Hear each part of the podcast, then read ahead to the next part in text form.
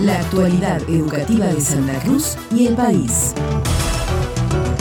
El Consejo Provincial de Educación y la Agencia de Medios y Contenidos Audiovisuales de Santa Cruz firmaron un convenio para el sostenimiento técnico de las 20 radios socioeducativas de toda la provincia. La vocal por el Ejecutivo Provincial, Patricia Aguirre, remarcó que el acuerdo posibilitará que las emisoras en distintas instituciones escolares santacruceñas puedan tener por parte de LU14 una asistencia constante acorde al avance tecnológico. Bien, este es un convenio de colaboración mutua en el cual la idea en su espíritu es que las radios socioeducativas que pertenecen a las distintas instituciones educativas, o, corrijo, que funcionan en las distintas instituciones educativas, puedan tener por parte, en este caso del equipo técnico del U14, una asistencia técnica permanente y constante y además contribuir con aquellos, eh, como sugerencias, con aquellos elementos que permitan una asistencia técnica en un avance tecnológico en este tiempo. Y además, eh, paralelamente con eso,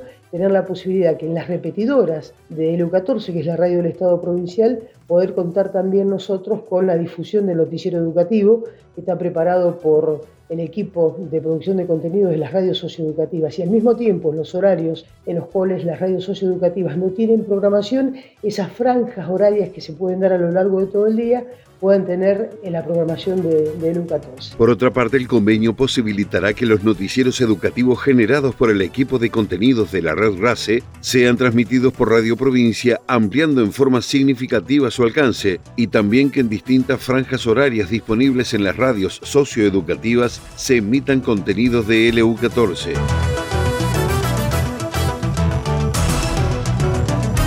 La cartera educativa desarrollará un conversatorio a cargo de Fernando Raúl Alfredo Borguiñón con el propósito de dialogar con docentes y futuros docentes acerca de las características principales de una nueva generación de herramientas cognitivas. El encuentro se llevará adelante el viernes 11 de agosto a las 18.30 horas. La propuesta busca acercar una serie de cuestiones iniciales relacionadas con la forma de las nuevas herramientas, sus diseños imperfectos y promotores económicos. Luego de tener un mapa donde se observa el territorio y sus actores principales, será mucho más provechoso pensar en un segundo momento cómo se introducen y se gestionan estas herramientas en el aula de clases con la finalidad de promover aprendizajes más poderosos. Para inscripción, ingresar a educacionsantacruz.gov.ar.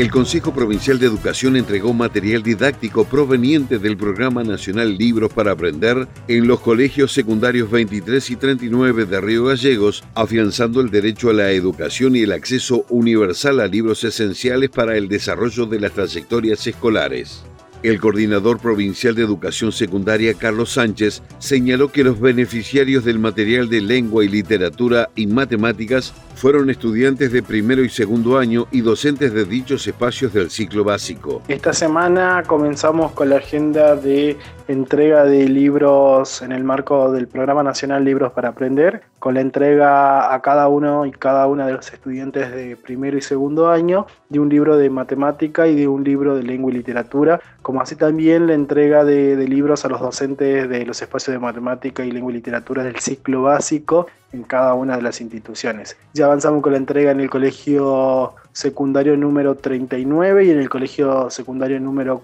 23. Así que durante la semana y la próxima semana estaremos visitando cada uno de los colegios para hacer entrega de, este recurso que sabemos que tiene un gran potencial en cuanto a espacio de aprendizaje, eh, autonomía de aprendizaje, Así que estamos muy contentos de, poder llegar a cada una de las instituciones con este derecho, ¿no? Como yo siempre digo, con un derecho que es el libro, de, poder acceder a un material bibliográfico, así que estamos contentos de eso. Carlos Sánchez adelantó que en los próximos días continuarán visitando los diferentes establecimientos escolares para hacer entrega de material didáctico importante para la autonomía de los procesos de aprendizaje de cada estudiante. Libros para Aprender se inscribe en el marco de una política nacional para fomentar la lectura autónoma y las actividades en el aula.